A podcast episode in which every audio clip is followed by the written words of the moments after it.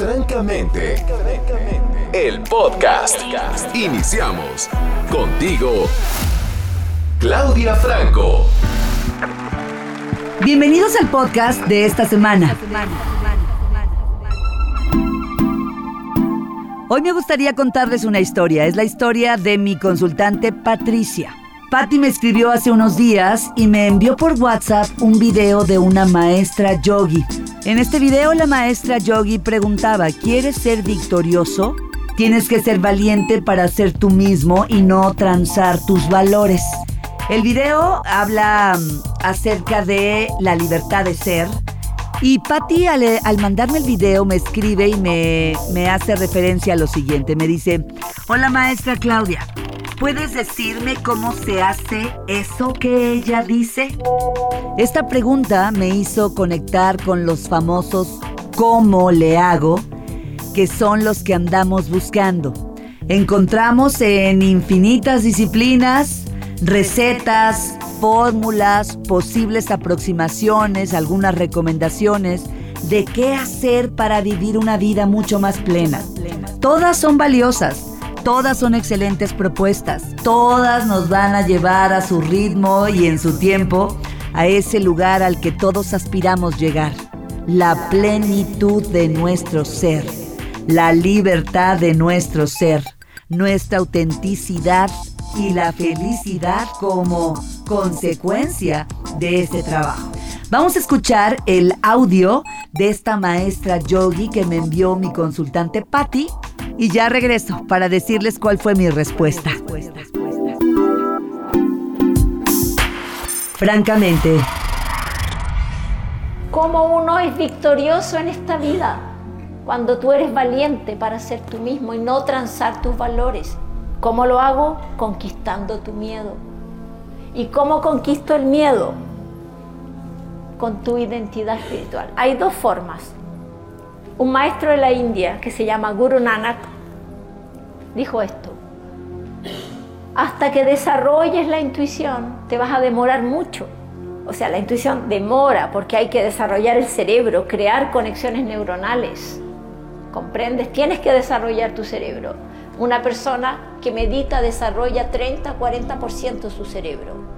Una persona que no medita...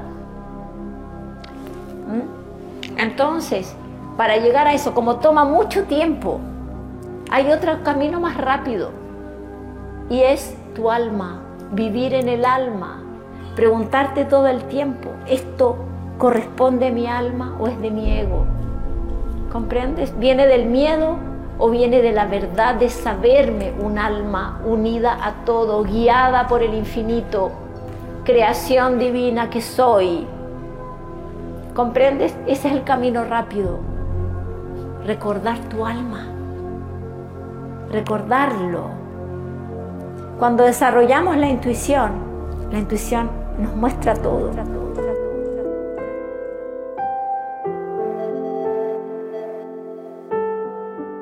Ahí lo tenemos. Vamos por partes. Esta maestra yogi dice, ¿quieres ser victorioso? Y después dice, tienes que ser valiente para ser tú mismo y no, transar tus valores.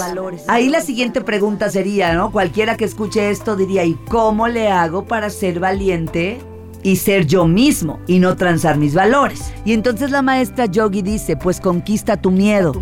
Y seguramente la siguiente pregunta que surge a partir de esta recomendación, conquista tu miedo, es, ¿y cómo le hago para conquistar mi miedo? Y entonces la maestra Yogi responde y dice, recupera tu identidad. Y seguramente la siguiente pregunta que te vas a hacer es, ¿y cómo recupero mi identidad? Y entonces ella habla de dos caminos. Un camino que puede ser más largo y un camino que puede ser más rápido. Desde su perspectiva, el camino más largo tiene que ver con desarrollar tu intuición. Y ella dice, te va a llevar más tiempo, porque es trabajar con la parte cognitiva de tu cerebro, trabajar tu cerebro, trabajar todo este proceso cognitivo, aprender a meditar y te va a llevar algo de tiempo llegar a la respuesta porque hay que desarrollar la intuición. Ese es el camino largo desde la perspectiva de esta maestra yogi. Por otra parte está el camino más rápido. Y entonces dice, el camino más rápido es vivir en el alma. Wow, seguramente te preguntas, ¿y cómo le hago para vivir en el alma? Por eso te decía, este podcast tiene que ver con los cómo le hago, ¿verdad? Vivir en el alma. Y entonces la pregunta es, ¿y cómo le hago para vivir en el alma? Y la maestra Yogi dice, cada que ocurra algo, pregúntate, ¿esto corresponde a mi alma o a mi ego? Desde la perspectiva de semiología de la vida cotidiana, yo podría decirte, la pregunta es, ¿esto corresponde al amor que soy o corresponde al miedo que no soy? Si te fijas, son la misma pregunta. Entonces la maestra dice, ¿esto corresponde a mi alma o corresponde al ego? En semiología diríamos, ¿esto corresponde al amor incondicional o corresponde al miedo? Es decir, ¿corresponde al yo observante o corresponde a mi imaginario? Y después la maestra hace una pregunta más y dice, pregúntate, ¿soy una creación divina o no? Para ella, este es el camino más rápido, que cada que estés viviendo una circunstancia te preguntes, ¿esto corresponde a mi alma o a mi ego? ¿Soy una creación divina o no? Sabia respuesta que nos da esta maestra yogi y ella considera que este podría ser el camino más rápido. Pero quiero ir más profundo porque ya sea o camino rápido, como ella nos lo invita a hacer, o camino más corto, finalmente yo creo que muchas de las personas que ahora estamos aquí en este podcast, seguramente hemos intentado tanto el camino más corto o el camino más rápido según esta maestra. Y pareciera que de cualquier manera no nos es suficiente. O sea, no lo logré, no pude, ya puse en práctica las preguntas que la maestra me dice y no alcanzo a llegar a ese estado de plenitud. Y en ese momento te cierras y dices, entonces, ¿qué hago? ¿Qué es lo que puedo hacer? Hoy quiero compartirte lo que yo le respondí a mi alumna Patty. Forma parte de los alumnos que vienen conmigo tanto a tomar los talleres de semiología de la vida cotidiana como a estar en consulta, en un proceso de consultoría educativa. ¿Qué fue lo que yo le respondí?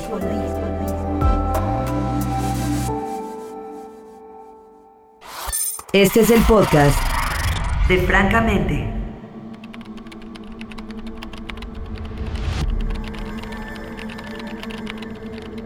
¿Cómo puedo darme cuenta si estoy eh, respondiendo desde mi alma o desde mi ego? Hay una herramienta que compartimos en el modelo de semiología de la vida cotidiana que se llama el triángulo de las actitudes. ¿Cómo saber si estoy respondiendo desde el alma o desde el ego? Sería preguntarme cómo saber si estoy respondiendo desde el amor o desde el miedo. El miedo es una actitud. El amor también es una actitud. Ambos son una respuesta interna, surgen en tu interior, frente a un acontecimiento externo. Por lo tanto, si mi actitud crea mi realidad, es decir, si el amor o el miedo crean mi realidad, ¿cómo hago para cambiar mi actitud? Si mi estado de ánimo, amor o miedo, determina mi principio de realidad, ¿cómo le hago entonces para vivir en el alma? Vivir en el alma sería vivir en el amor. Vivir en el miedo sería vivir en el ego. Nos tenemos que ir de fondo al tema entonces de la actitud. Una actitud es el resultado de tus pensamientos, de tus creencias y de tus valores. Por lo tanto, la actitud que tú estás teniendo frente a una circunstancia viene de tus pensamientos, no viene de la circunstancia en sí misma. Por lo tanto, ¿qué fue lo que yo le respondí a mi consultante Patty?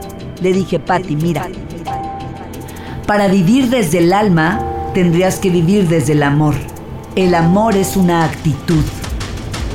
Si quieres vivir en el amor, tendrías que cuestionar tus pensamientos, tus creencias y tus valores, es decir, aquello que no te está permitiendo experimentar el amor.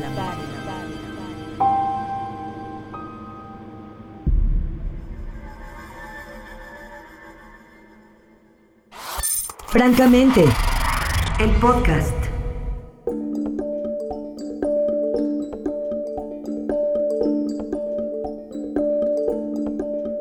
¿Cómo cambio mi estado de ánimo?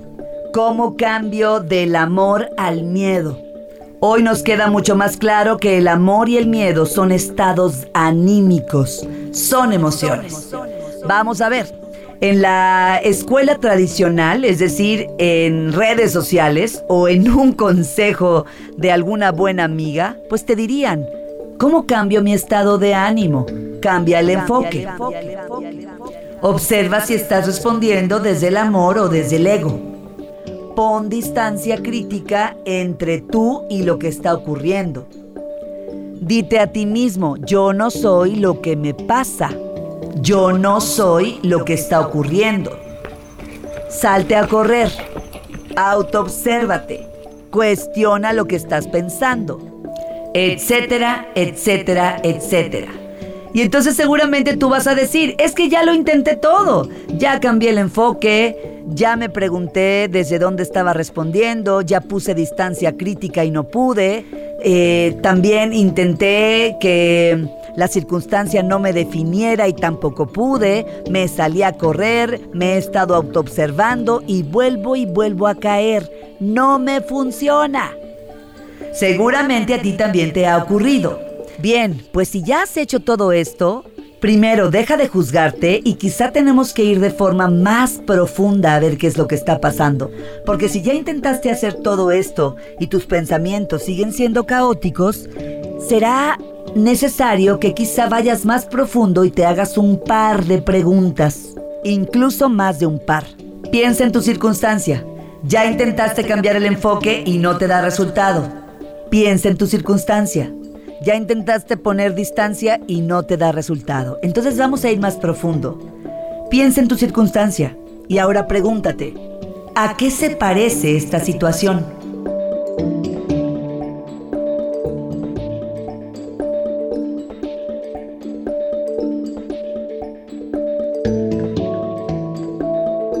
¿Qué patrón estoy repitiendo?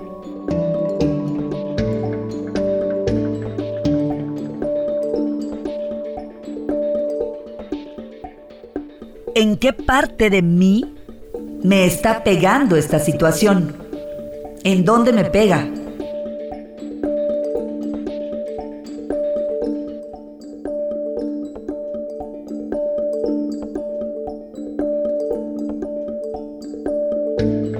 Esta situación, ¿qué me recuerda?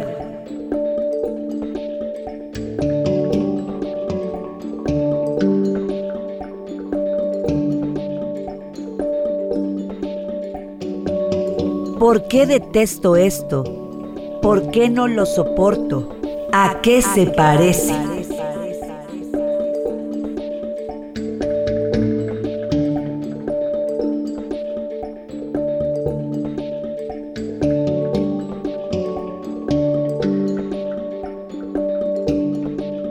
Cuando te hagas todas estas preguntas, el resultado va a ser la razón de tu incomodidad.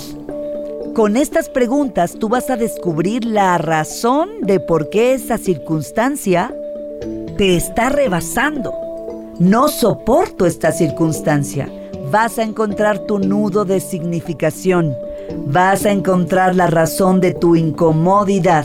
Y lo que sigue después de esto es, con eso que descubriste, irte a terapia, irte a un proceso psicoterapéutico o buscar un proceso de consultoría educativa para trabajar ese nudo de significación.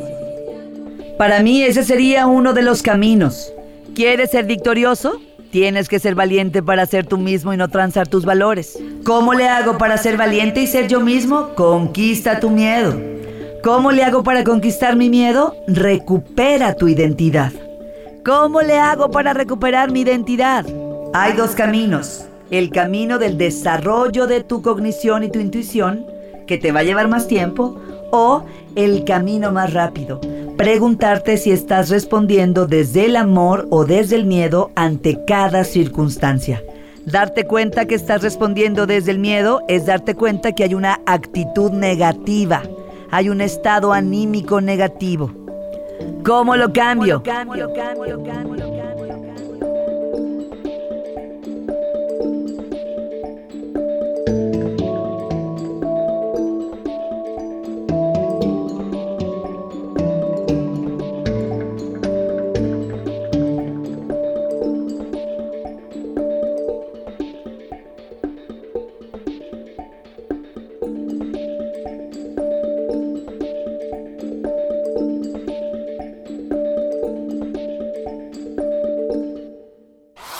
Francamente.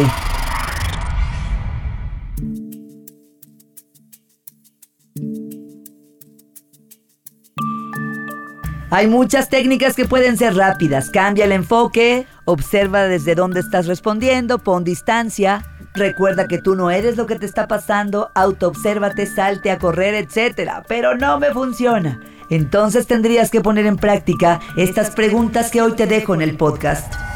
¿A qué se parece esta situación?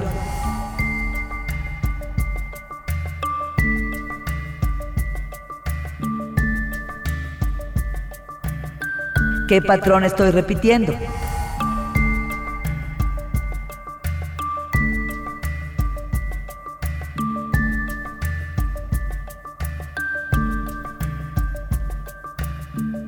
¿Dónde me está pegando esta situación?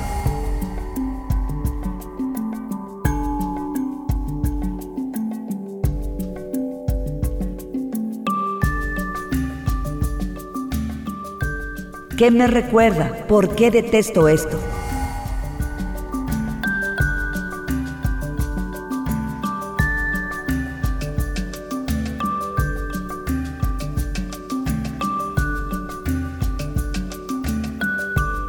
Y eso que descubras será la razón de tu incomodidad. Es un nudo de significación.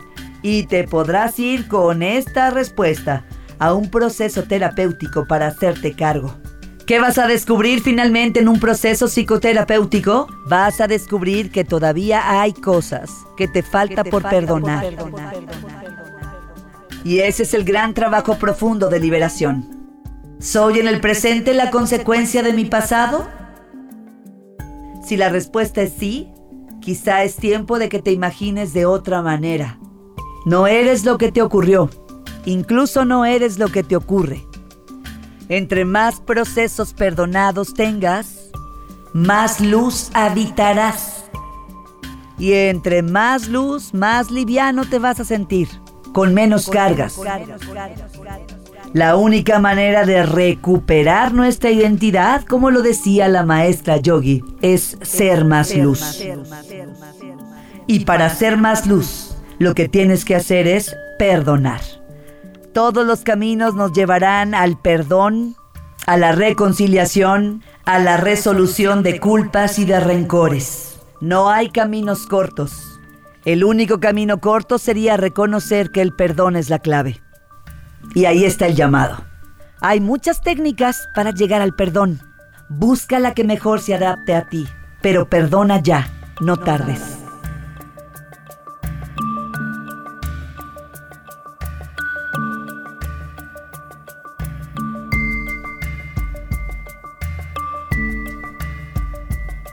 Nos escuchamos en nuestro siguiente podcast.